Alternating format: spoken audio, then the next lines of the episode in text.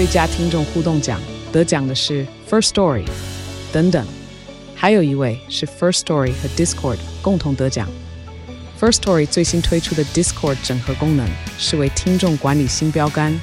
将拥有会员资格的听众自动加入 Discord 群组。这不仅减少创作者的负担，也为听众带来丰富的互动体验，获得全台 Podcaster 一致肯定。体验这个惊人的功能，立刻点击叙述栏链接，让你与听众互动更上层楼。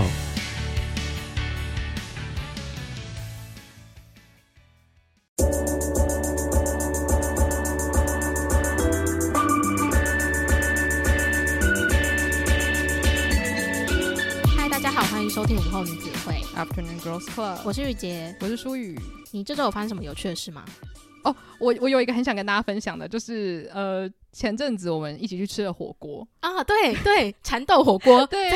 在那个淡水真的很好吃，对。然后为什么想要跟大家分享这个？不是因为我们有投资这个火锅店，而是因为就是为什么雨杰会想要特别来吃这个火锅呢？不是因为我特别推坑他，因为我对于食物的那个理解啊，已经被很多朋友打枪。就是例如说我推荐他们说，哎，来淡水一定要吃什么什么店，就他们吃完之后就觉得说，哎，为什么要特别推荐啊？不懂这样，所以我就很少跟大家说，哎，来淡水我们可以去吃什么，我都会让对方决定。但是因为每一次我去那火锅店呢，他打卡就有送东西，所以我每一次去都会跟家人一起打卡。然后我打卡这个行为做了应该有两三年了，因为我们家可能就是每两三个礼拜就会去吃一次。然后没想到我就这样 take take 打卡四五年过后，他居然就说我真的好想要去吃蚕豆锅物。然后我想说，我现在终于懂为什么店家要我们打卡了，打卡口碑行销，对，真的有用诶。所以那天我们就如愿以偿的在台风天去吃了蚕豆，而且因为那个我觉得很好笑，是因为。他的贴文从来没有打任何一句话，就他也不会说什么好吃好吃或者是什么有送肉真开心，就通常大家打卡大概解释一下为什么要打卡，嗯，但他从来没有，然后就一直觉得太谜样了，就是我猜打卡一定有一个目的，但是为什么？就是总不是就是因为很想要让大家知道我在哪吧？对，然后后来就是我就突然间好像。三四个礼拜前又看到他打卡一次，我就突然想到说，我真的好想吃吃看 这个蚕豆锅物到底多好吃，让我会一会它。但是我觉得是真的还不错，我会想要推荐给如果来淡水玩的人可以来吃吃看。好，那我们今天要聊的一个主题呢，是我最近在 YouTube Short 上面非常常看到的一个短影音类型。频道主持人会随机在校园里面问学生一个问题，就是你有什么非主流的意见吗？然后我那时候在看的时候，因为我看了非常多，那我觉得大家的非主流意见都蛮有趣的，然后就突然间想到说，诶，那我自己有什么非主流意见呢？就是如果今天我被采访的话，我会说什么？嗯，其实一方面也是很好奇大家的非主流意见，所以我想说今天就可以来抛砖引玉一下，我自己先来分享一下，然后也邀请舒宇一起分享一下我们从小到大有什么非主流意见。对。那在开始之前呢，必须要先说，因为这些都是非主流的主观的意见，所以有可能跟大家的想法，或是跟某些人的想法很不一样，所以在这边打一个预防针，就是如果你很不同意的话，那也没有关系，因为它就是一个非常不主流的想法。对，就是我单纯觉得很有趣，然后我真的很好奇大家的想法，所以在这集节目之后，我们应该会在 IG 上面开一个问答，收集大家的非主流意见。好，那我觉得你要不要先示范一下？你先讲一个杀伤力没有那么强的 unpopular opinion。第一个就是我觉得有一些食物真的冷掉比较好吃，冷掉比较好吃。可是因为我刚刚心里想到的是什么煎饺啊、咖喱啊，我都觉得他们热热的时候最好吃。譬如说我喜欢披萨冷掉比较好吃，水饺也是冷掉比较好吃。为什么？因为披萨冷掉之后味道会更出来。哇，诶、欸，我真的没有吃过冷掉的披萨，因为就是你知道，如果今天披萨冷掉，我一定会想办法把它送到烤箱。但是送到烤箱有一个问题，就是它会变太干。哦，但是因为我觉得披萨冷掉是那时候在美国的时候，然后因为我们在美国很常买那种冷冻披萨，就你一定要先加热才可以吃嘛。然后通常就是我就发现我跟我室友那时候的巴西室友有一个共同之处，就是。我们如果吃不完，就会把披萨冰进冰箱，然后隔天如果要再吃的话，我们两个都倾向不会再把它烤热，就是等它恢复室温之后，我们就会开始吃。然后有一天我就发现他还在吃冷掉披萨，我就说你也喜欢吃冷掉披萨？他就说对，冷掉的比较有味道，好神奇哦！诶，我觉得这个有点像是一个生活小撇步嘛，算是吗？为什么？因为我没有想过冷掉的披萨可以直接吃。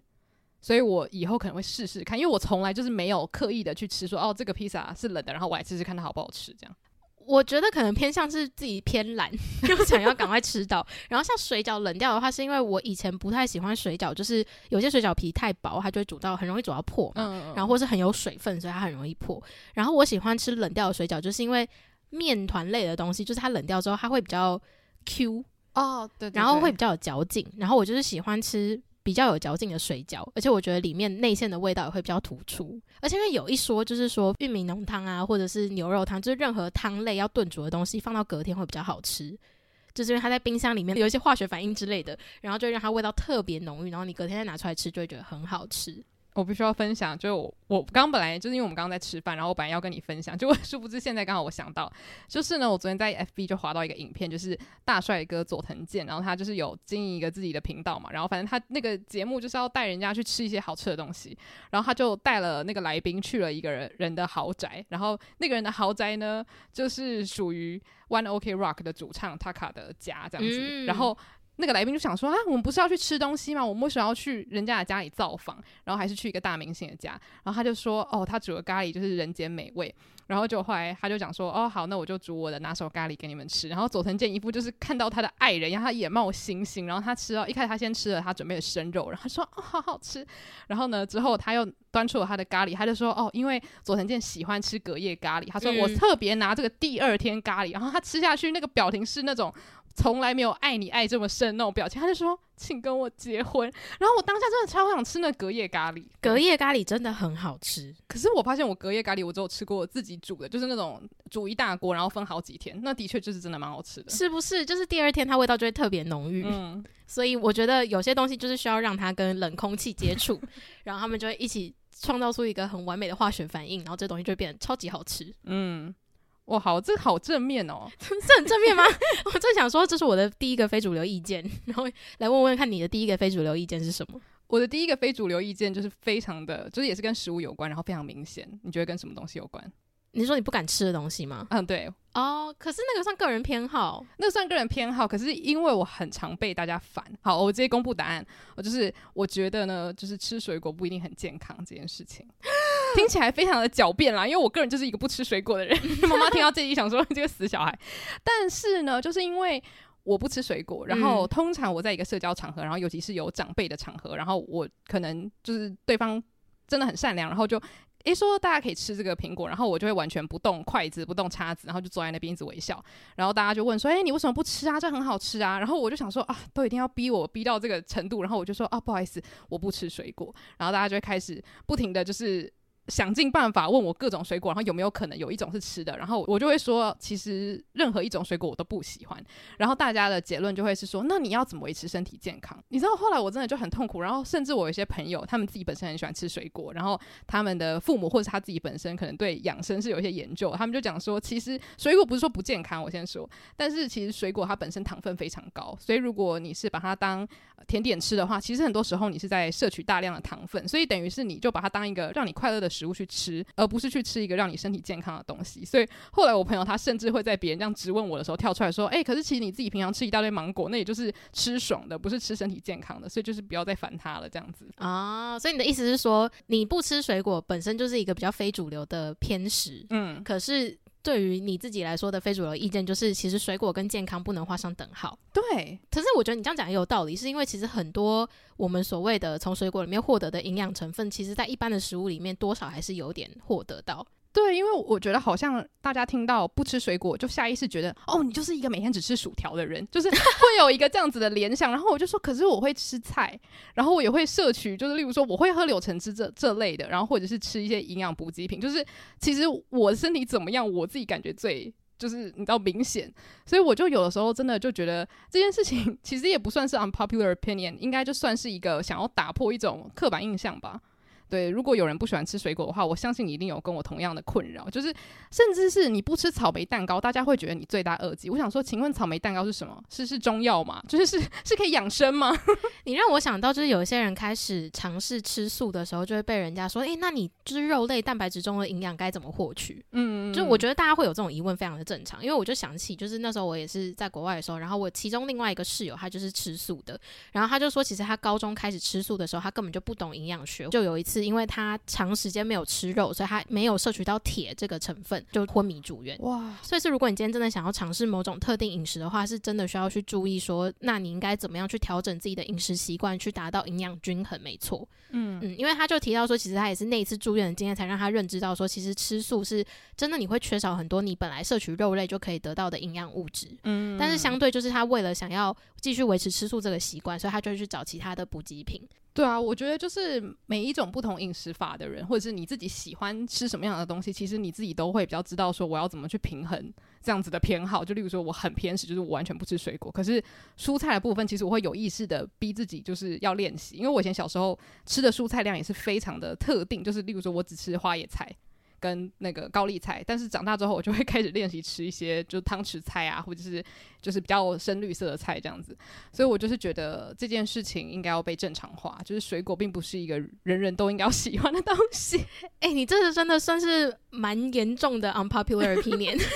就是一个震撼弹的感觉，真的。而且之前就是有一些外国朋友来台湾嘛，然后他们都会说要去吃那个芒果冰，然后每次要去的时候，我都我不会反对之类，但是。那个情况就会很奇怪，就是可能一群人去吃，然后就我一个人坐在那边什么都不点。但是我突然想到一件事情，就是因为你。不太喜欢吃的东西蛮多的，然后就变成就是其实你已经习惯不会先跟人家说你不喜欢。那时候我们一起去芝加哥的时候，然后我跟另外一位朋友就我们就很兴奋去那个 Nutella 的专卖店，然后我们就点了一个 Nutella 的香蕉松饼，还有巧克力这样。我就问淑女说要不要吃，他就马上就是很从容的摇头说哦，我不喜欢吃巧克力。对对对，然后我就一脸不可置信看他说，你不喜欢吃巧克力，你还跟我们刚刚一起在外面排队排了四十分钟，寒风刺骨的，只为了进这个 Nutella 专卖店，然后他在里面点了一杯咖啡。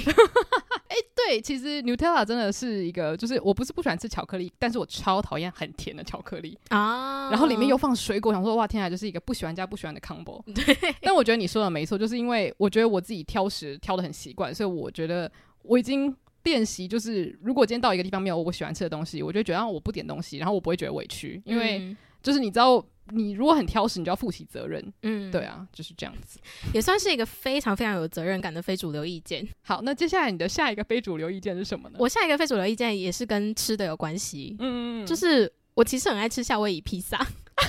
我突然想到，就是我那天在看那个股癌主持人谢梦工的 IG，嗯，然后他就有一篇是他好像呃。亲戚来访这样子，就是在意大利的亲戚嘛，就他老婆的亲戚，然后是小朋友，所以他就给他们看夏威夷披萨，然后小朋友就表示说：“哦，喜欢夏威夷披萨的人都应该要被黑手党抓去关，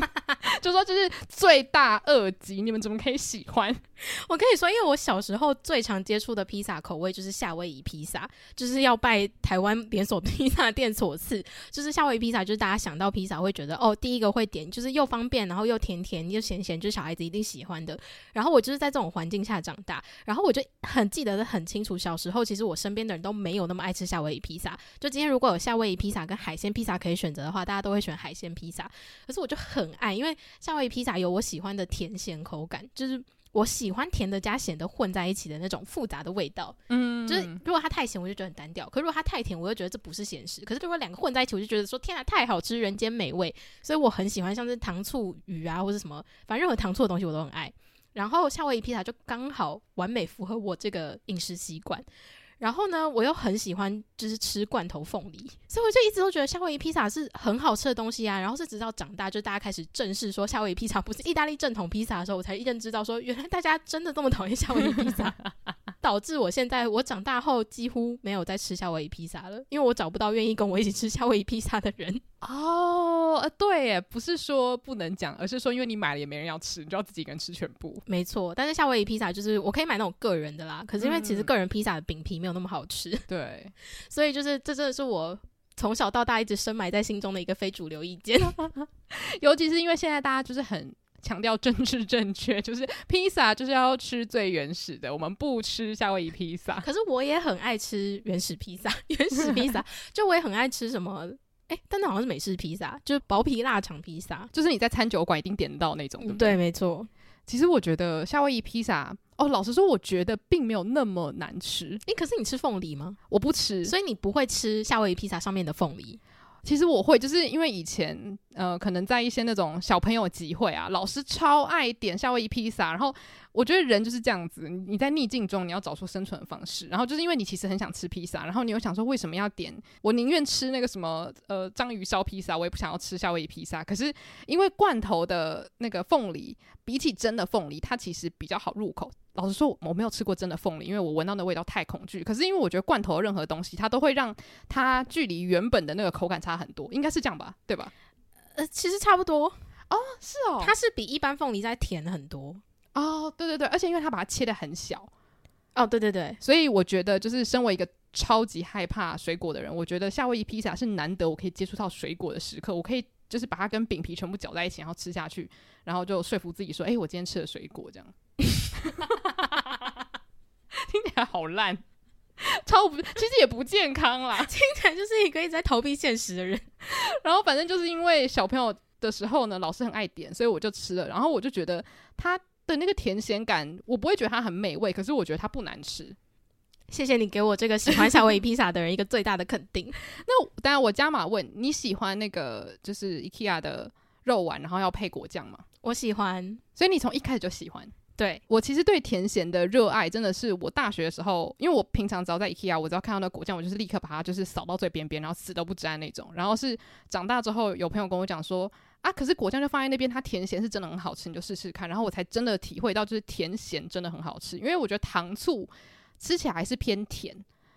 就是呃，我我以前小时候吃糖醋的时候，我就不会觉得哦，它好像是甜咸综合体。可是吃那个肉丸的时候，我会彻底觉得说，真的好像一下咸一下甜，然后真的很好吃。对，我觉得我是因为吃了那个肉丸，我才开始欣赏甜咸综合的这个料理方式。欢迎加入甜咸俱乐部。我的下一个也是跟吃的有关的，我刚自己没有发现呢。好，你的是什么？我真的觉得这个有一点，我有点不好意思讲，但我真的觉得酒精对于社交来说真的没有那么必要。嗯。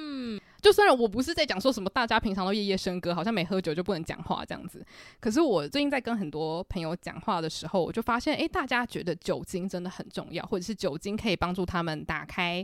呃社交的大门哦。但是我最近大概是近五年吧，我那天就有跟我朋友讲说，我彻底发现其实我没有那么爱喝酒，诶，就是。酒之于我，有点像是一种好喝的饮料，就是特定的酒、特定的调酒，或是啤酒、生啤之类的。但是我并不觉得它是一个我非它不可的东西。所以别人找我去喝酒的时候，我会认真的思考：说我今天真的想喝这个酒吗？这个地方的酒我真的想喝吗？如果没有的话，我一点都不想去这个地方，就是跟人无关。但是我就彻底觉得酒对我来说好不重要哦。然后我也不觉得，就是我一定要喝了酒才可以融入某个社交场合。对，等一下我还会再就是呃稍微延伸一下，但是我不知道你对于这件事的想法是如何。年纪越大，我越赞同，因为我觉得小时候对我来说喝也不也没有多小啦。我们先说十八岁后才可以喝酒，十八岁后才可以喝酒，喝酒不开车，开车不喝酒。就是呢，因为我觉得以前喝酒对我来说是一种哦，大家会因为喝酒有一个共同话题，然后会就是可以比较放松。可是我后来就是参加过比较多社交场合之后，我就发现我是一个不需要喝酒就可以。比较容易打开话匣子的人，就是有没有喝酒对我的在社交场合展现的个性没有什么太不一样。嗯，所以喝酒对我来讲也不是必要，就因为我比较人来疯一点，就是我会看气氛，然后就如果真的气氛就大家都很疯的话，就譬如说已经有人喝酒，那我也不需要喝酒才能融入他们，反正大家就一起发疯这样。嗯嗯。然后后来我渐渐发现我没有那么爱喝酒，是因为其实酒都很苦，就是其实我不是一个很吃得了苦的人。这个时候揭露一下自己的大秘密，我吃不了苦，因为我不我不像我不吃苦瓜，然后我也超讨厌喝任何带有苦味的茶，嗯，就是我从来都没有办法体会什么叫做苦之后会回甘这件事情，因为对我来说苦就是苦，而且是苦到底，所以我就是从头到尾都无法欣赏苦这个东西，所以其实酒中的苦对我来说也没有那么。适合我，嗯，然后其实我喝酒就是想要喝一个气氛，嗯或者是就单纯那个调酒很好喝，像是我很喜欢喝 Mojito，就是因为 Mojito 比较甜，嗯，然后有那个薄荷清爽的味道这样子，所以呃，我觉得我喜欢喝酒，只是因为如果今天那个酒吧很漂亮，或者是那个酒吧有特别的调酒是我真的很想尝试，那我就会去。可是如果是为了就是哦我们要社交场合，然后我们要喝酒才可以打开话匣子的话，那我会觉得好像没有那么需要。嗯，完全同意。而且我自己最喜欢喝的调酒，就像你刚刚说，就 Mojito，然后跟日出龙舌兰。然后、哦、没喝过日出龙舌兰，因为日出龙舌兰它就是呃，我我觉得它的名字叫日出龙舌兰，应该是因为它的颜色，因为它里面有一些果汁的成分。嗯然后，因为我自己对于那个日出龙舌兰里面的果汁就是蛮不惧怕的，然后它加上龙舌兰那种很强烈的味道，反而可以中和，所以它喝起来是有那种水果甜味。然后我觉得真的很不错，所以我是把它当饮料再去欣赏，而不是说哦喝了这个酒有什么样的效果。然后我我自己其实之前有过几次聚会，是大家可能真的小酌之后，你可能在笑的时候，你会觉得更放开，或是你更能够轻易的感受到开心。这件事情我是同意的，所以我并不觉得说好像喝酒之后对于社交完全没有帮助。但是我之前就是刚好看到一个，就我们都很喜欢的 YouTuber 叫 Jen M，然后他因为现在应该是三十出头了吧，然后他就常常会做一些影片去回顾他二十几岁的时候，可能不一定是犯下的错误，但可能是他改观的一些事情。然后他其中一点，他就有讲到说，你不需要酒精来成为一个有趣的人。嗯，因为他说他很长一段时间就是在社交的时候，他是没有办法不喝酒。所以他说他对于酒精的依赖是有吓到他的，然后这件事情我很惊讶，因为他看起来是那种超知道自己在干嘛的人。然后他就说他后来就发现他因为太依赖酒精，以至于他已经有一个那个叫什么很强烈的那个思考模式，就是今天如果我没喝酒，我就是一个无聊的人，我就是没有那么好笑。但是我喝了酒，我就会变成很好笑的 Jane。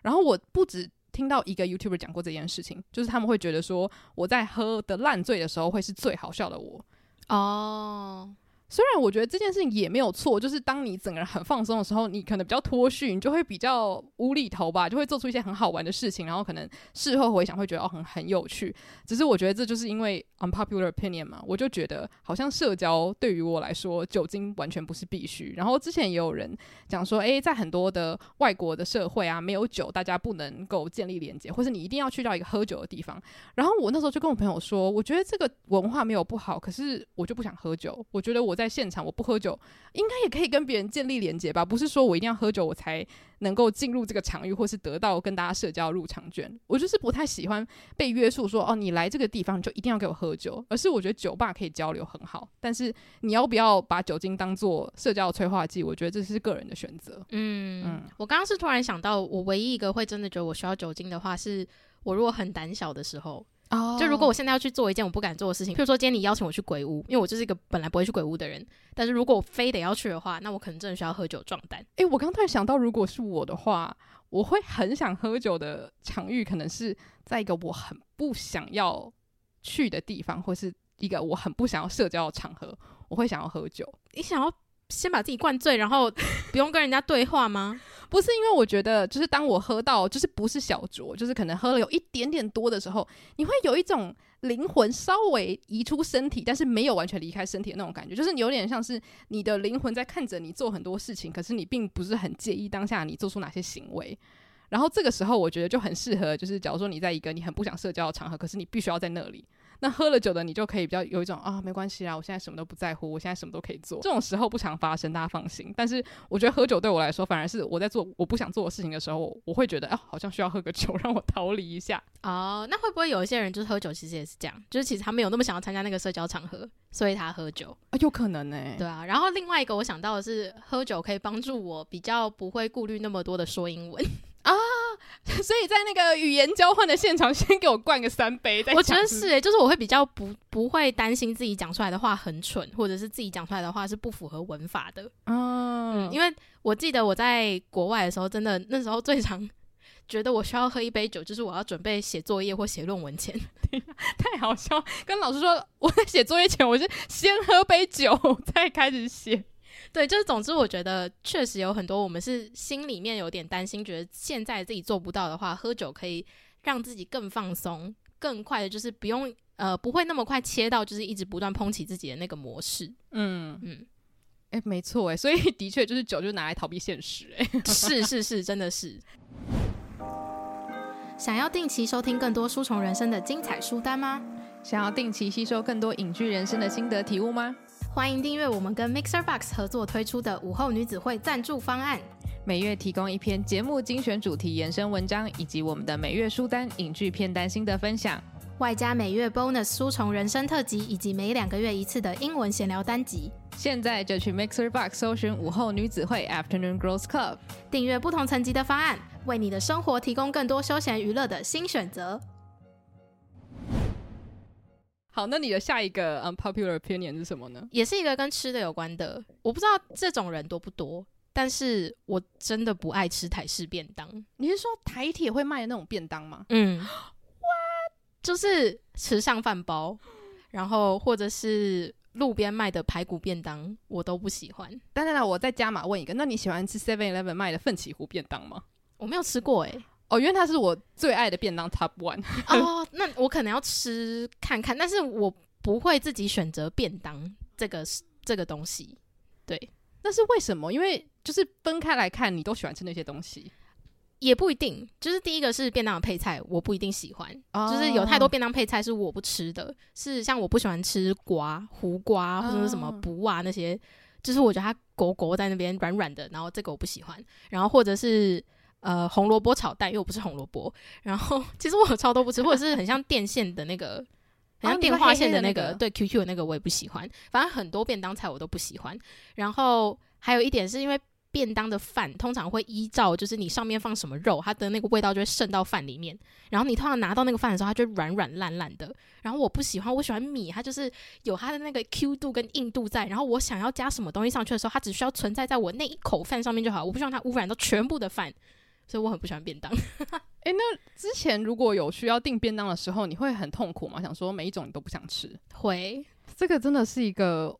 我可以理解，但是我觉得这个在日常生活中可能会很困扰你。诶，嗯，就是变成其实我现在是，如果有人说，哎、欸，我们现在要订便当，然后他如果我可以自己选择的话，我就会说，哦，那我不要，就是我我自己去买我要吃的这样。哦，对，就是。因为，我知道我只要订便当，我一定会剩很多东西，因为便当一来，反正首先如果便当菜有我不喜欢的，我那一格碰都不会碰。然后再来就是他的饭因为被肉汁、卤汁污染过之后，我也不会碰，所以我只会把肉吃完，那就很浪费。那我去买鸡排就好了，就是我觉得也不要这样浪费食物，所以我就会干脆就说哦，那我我不用没关系。但是我虽然不喜欢吃台式便当，可是我蛮喜欢吃自助餐的哦。可是自助餐我也喜欢的，因为自助餐你可以决定你要吃什么。对，那你的下一个 unpopular opinion 是什么？哦，我的下一个这个是我近期才有的一个想法，我不太确定我有没有办法解释得出它其中的缘由，但反正这个 opinion 呢，就是我觉得晶晶体其实没有那么讨厌，这个蛮奇妙的，因为我记得你有一阵子说你超讨厌，是，所以中间的转变是什么？这就是为什么我刚刚说我不太确定我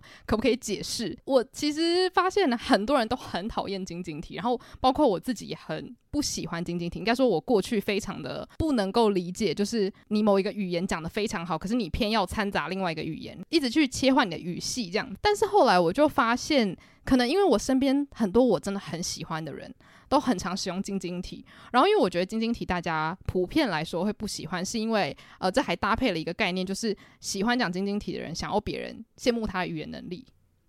然后，一个深层的心理，对，就是哦，我会两个语言哦，我会一直切换哦，这样子。可是后来我就发现，其实如果不是英文的话，你就会发现，其实很多时候很多人都是在两个语言或是两三个语言之中不停的切换。那可能是因为他的生活背景啊，或者是因为他在那个行业工作，然后那个行业刚好就是必须要用到某一个语言，他在讲话的时候就会一直切换他的语言。虽然以前我本来就知道这件事情，但是我以前就一直很常觉得不舒服，因为我觉得就是假如说我的母语是中文，那我讲话的时候为什么要一直用英文？但是，就是你接触很多国外的资讯之后，你就会发现很多东西它其实可以被翻译成中文，然后你可以很好的把它说出来。但是有一个问题，就是当你说出来之后，也没有人知道你在讲什么。嗯，什么意思？就有点像是，呃，假如说我们讲身体中立好了，现在身体中立这个话题常常被讨论。可是，在身体中立这个想法刚出来的时候，如果你跟别人讲说，哎、欸，那个身体中立啊，我最近在练习，我觉得很多人会完全不知道你在说什么。哦，你是说因为这个名词会需要先被定义，才可以开启这个聊天？嗯、对对对。但是如果因为大家，譬如说我平常接触到这个名词，它是它原本的语言的时候，你可能下意识就可以马上联想到它代表的意思是什么。嗯。然后我是自己真的有经历到几次这种，哎、欸，发现说我可以翻译。可是翻译了之后，并没有帮助我比较好的去沟通很多事情的时候，我就发现说，好像虽然我不能完全的说哦，晶晶体就是一个人类都应该要使用的语言说话方式，但是我慢慢可以理解，就是为什么很多人他就是会觉得他必须要用这样的方式讲话，他才可以就通体舒畅这样子。我觉得反过来讲，就是你可能会不喜欢晶晶体，主要还是因为你刚刚讲，就是有一些人是刻意用晶晶体去表达自己的优越感。嗯，但是如果把晶晶体换成另外一种语言混搭是。中文跟台语的话，那我觉得这件事情在台湾非常常发生啊，嗯，就是很多人他从小讲台语，他有很多形容词是台语才会有的。那确实他在形容的时候，就是他可能会讲一个台语，然后你就想说是什么意思，然后他可能也解释不出来，然后你也没有办法就是很好去理解。嗯、可是慢慢你反而潜移默化，你就会记起来这个形容词可以代表什么样的感受，嗯、最后你也会开始使用。其实这就是语言有趣的地方啦。其实我觉得换一个角度来说，我觉得晶晶体之所以没有那么讨厌，言下之意就是因为它就是一种人类偷懒的方式啊。对对对。因为你没有办法花很多力气在每一次对话里面就一直讲说啊，我们要去使用杠杆去更好的运筹帷幄，然后有筹码可以去谈判。就你花那么大一句话解释，其实你就可以用 leverage，然后对方也知道什么意思的话，那其实我觉得讲他是偷懒，那我觉得他不是讨厌，他就是人性。嗯，就是我们求方便沟通要顺畅的话，做这件事情是无可厚非的。所以。我觉得我算是有改观，或者是说，我觉得在大多数情况下，这件事情其实可以不用被排斥。哇，讲的好深哦！好了，我让大家稍微回来一点，就是大家都可以参与的一个话题。好，但这个真的蛮争议，就是。我喜欢《追爱总动员》大过《Friends》，因为我两部都没有看过，所以我很好奇，就是为什么你刚刚说出来这句话的时候，你的嘴巴在发抖？因为《Friends》的粉丝很多，然后很多本来喜欢《Friends》的人会觉得《How I Met Your Mother》是在模仿《Friends》，哦，因为他们确实人物组成是有点像的，然后他们又都是在纽约的故事，可是两个的时空背景不一样，就是《Friends》是比较。好像是一九九零年代嘛，我已经忘记它开播是什么时候。嗯、但是《How I Met Your Mother》是两千年代的。那所以你觉得它比较好看的原因是为什么？我觉得真的是因为我接触《追爱总动员》的时候，我的年纪刚好能够比较同理他们遭遇的事情。那我觉得很 OK 诶，就是你不是很强烈的觉得说，我觉得它就是比较好看，然后另外一个就是比较不好看。我讲一个就是数据，我自己个人的数据。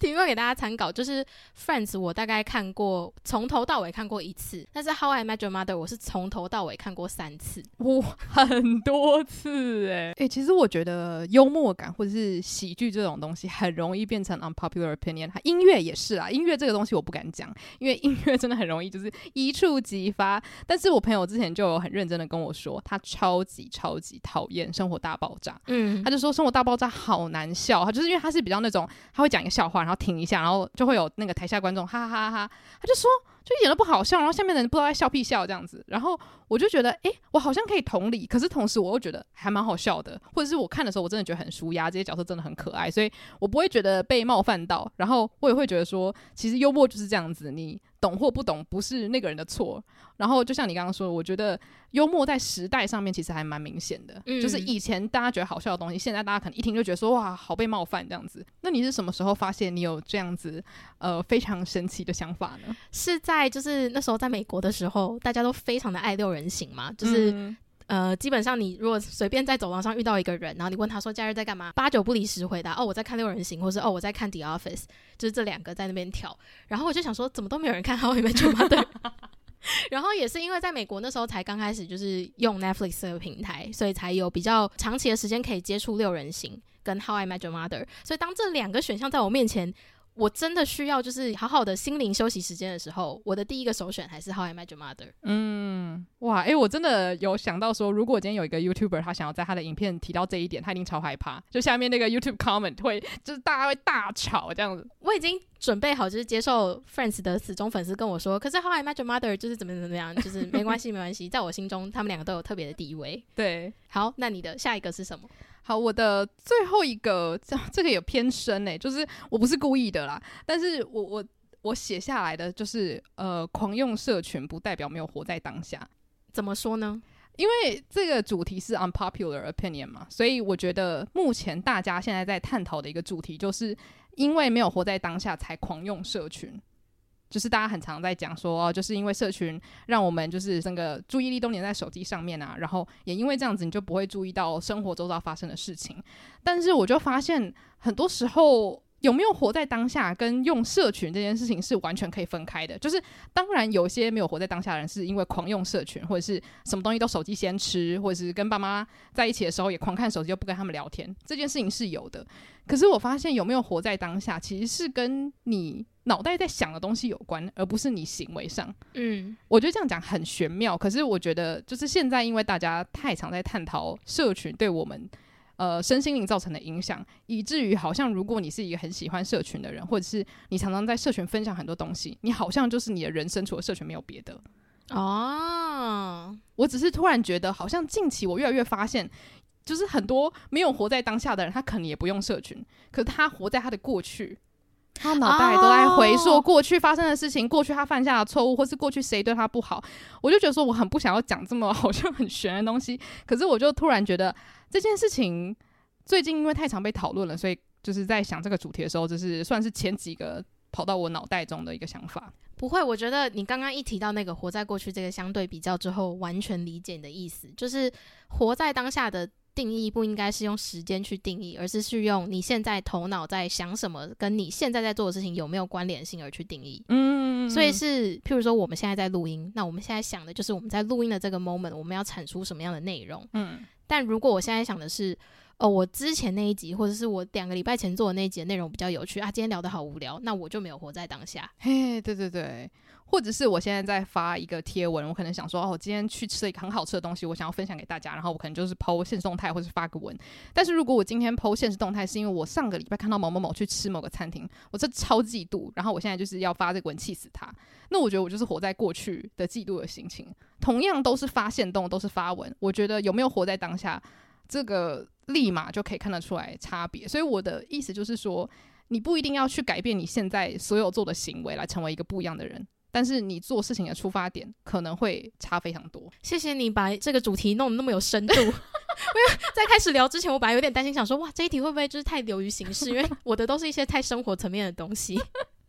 真的吗？因为我刚刚想说，这会不会听起来就是太太摸不着？可是我觉得蛮合理的，所以我觉得就是起心动念啦，会差很多。那我觉得也不是说要。就是一竿子打翻，说哦，现在我不用社群，就代表我其实也没有活在当下，就是完全不是这样子的一个类比。我就是觉得说，好像社群这个东西，既然大家现在已经这么爱用了，那你把它污名化，或是把它妖魔化，对你自己其实也没什么帮助。嗯，因为它就是存在在我们的身边，或是甚至很多人的工作就是使用社群去推广一个品牌啊，或是推广一个产品。那今天如果我觉得大家如果专注在你发文或是你使用了当下什么样的心情，其实你也不会觉得说啊，我是不是一个社群成瘾的人？刚刚讲的太那个严肃了，所以最后你有没有一个什么比较轻松的可以来帮我们比较 欢乐的化解这整一个话题？我们每一个都很轻松。我最后一个是我喜欢坐公车大于捷运。天哪，跟上一个话题比起来真的很不重要诶。我记得就是我之前有跟人家分享过这件事情，然后对方非常的惊讶，因为他就说哈。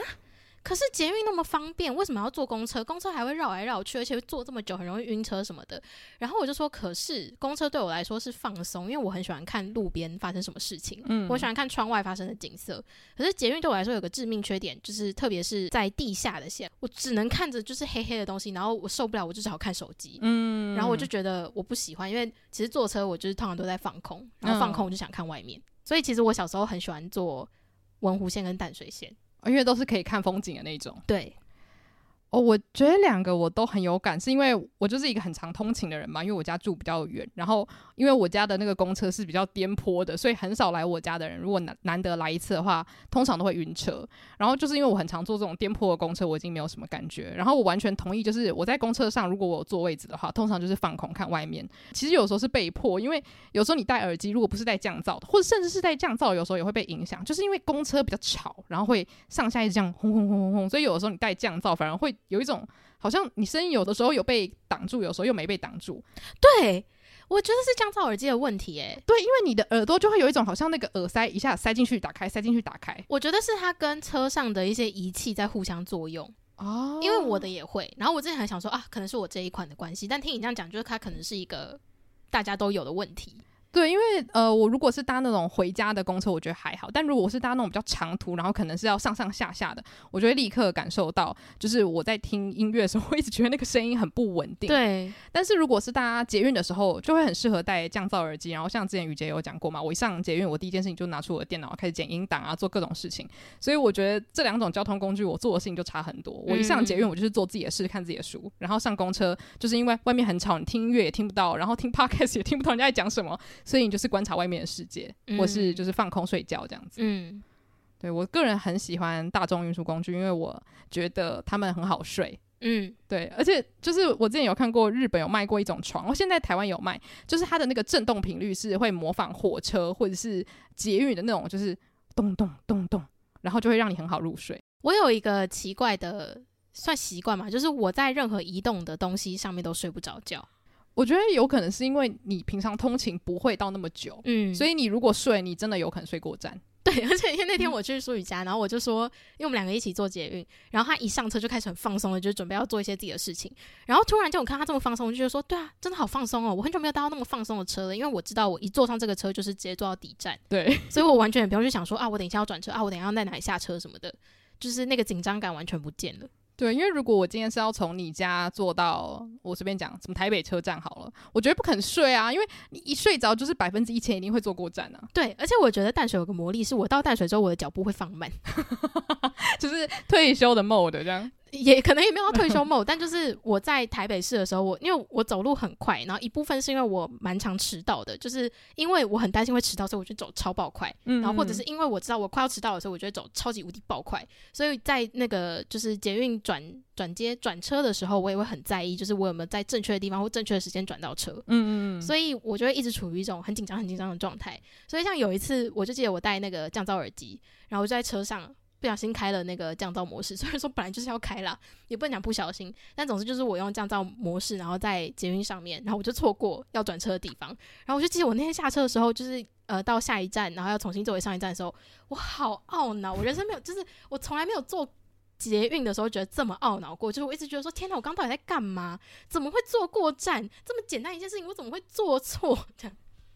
哎，想到这个，我就突然想到很久以前有一次，我爸好像是因为他可能聚餐，然后就是比较晚，所以他就不开车，他就坐捷运，然后结果他就是睡着了。可是因为刚好那一班是到北头，所以因为到淡水的话，啊、通常他可能会就是稍微清一下，或是确认一下都没人才说哦，我们再出发。结果他醒来的时候想说，哎，怎么要到新店了？就是那台车又开开开开开回，就是反方向这样子。然后我觉得，因为现在疫情是，他如果到了底站，他一定会全部就是清消一遍。然后这个好处就是不太会有人真的就是睡着之后再继续往反方向开，嗯，对，所以这算是意外的好处啦。因为真的很长，就到淡水站的时候，会有人是睡到好像一副是他家一样。然后我真的超常有超过大概三次以上，是有人睡到舒服到就是躺在我身上，是有那种就是真的很大只的上班族叔叔，就是整个人累到往我身上倒。我想说天哪，也太舒服了吧！我刚刚想到一个我很喜欢坐公车的另外一件事情，是我就曾经有想过，因为我高中的时候是去新北市念书，然后那个通勤时间比较长一点，都是坐公车，然后我就曾经有想过，因为我太喜欢坐公车，就是刚好那一班公车又很舒服，不太会晕车什么的，然后我就有想过，就是我在毕业以前一定要找一天从我家这边，因为也接近底站，然后坐到另外一个底站试试看，就是我想看路上的风景什么，当然最后没有达成啦，因为我太懒惰了。可是就是我喜欢坐。长途的公车就是在这边，就是我很喜欢透过坐公车去看每个地方不一样的样子。嗯，嗯，因为我觉得捷运它就是盖在，要么就是盖在高空上嘛，所以其实你看的景都是很固定的，嗯、就而且你也看不到就是在路上走的行人什么的。对，所以我觉得简言之可以算是我喜欢兜风吧。呃 就是我就是爱兜风的那种黄金猎犬，我觉得很开心这样。诶，我觉得这个虽然可能会是大家比较不苟同的，但是我觉得大家可以试试看的，因为其实搭公车你能做的事情相对比较少，然后比较颠簸嘛，所以你也不太可能说在上面很悠闲的看书，因为会在那边一直晃来晃去。所以其实我觉得观察路人反而比较好玩，而且我常常因为搭公车而发现路边有很多店，就我想吃。嗯，对，没错，对，所以哇，真的非常感谢你提出了一个。轻松，但是又可以有收获的一个结尾。反正总之，今天就是跟大家分享一些我们从小到大搜集到现在的一些非主流意见。对，但这些非主流意见，我觉得它也会随着时间改变。嗯，因为每个时期的主流不一样。没错，说不定哪一天某一个时空背景下，大家会很爱夏威夷披萨。对，那我就是主流人士了。没错。对，所以但是考拉那天可能不会到来。但总之就是，我觉得非主流意见这个主题，那时候我看到会觉得对我来说很有吸引力，就是因为我真的很好奇大家最心中真正的想法法是什么。嗯，只是现在太多时候，大家都会因为不管是社群的影响，或者是电视新闻媒体不断的轰炸，你会不敢把自己真实的意见说出来。当然，有一些是那个意见是真的会冒犯到人的，那当然就是拜托你不要讲。嗯，就是我们大家都应该要保有一个非常尊重的讨论空间。可是如果是这种无伤大雅的话，我真的蛮想要知道大家真实的意见是什么。我已经迫不及待要开问答了，就是好希望大家可以赶快投稿。对啊，我真的好想知道大家还有什么非主流意见。嗯，所以大家可以期待一下，在 IG 之后应该会开问答，请大家投稿一些你自己可能深埋在心中，觉得说我真的好想说出来，可是说出来又怕被盖布袋的一些言论。对，不用担心，反正因为你们投过来，对于外面的人来讲都是匿名的。对对。好，那如果你对于这一集有很多想要说的，那除了可以到社群，就是我们的 IG Afternoon Girls Club 找我们之外呢，也可以到我们的 IG bio 连接的来信表单投稿你的故事。对，那如果想要针对这一集的特定时间段做留言的话，都欢迎到 Mixer Box 搜寻午后女子会。那喜欢我们节目的话，也欢迎到 Apple Podcast 给我们留下五星评论。谢谢大家的收听，午后女子会散会。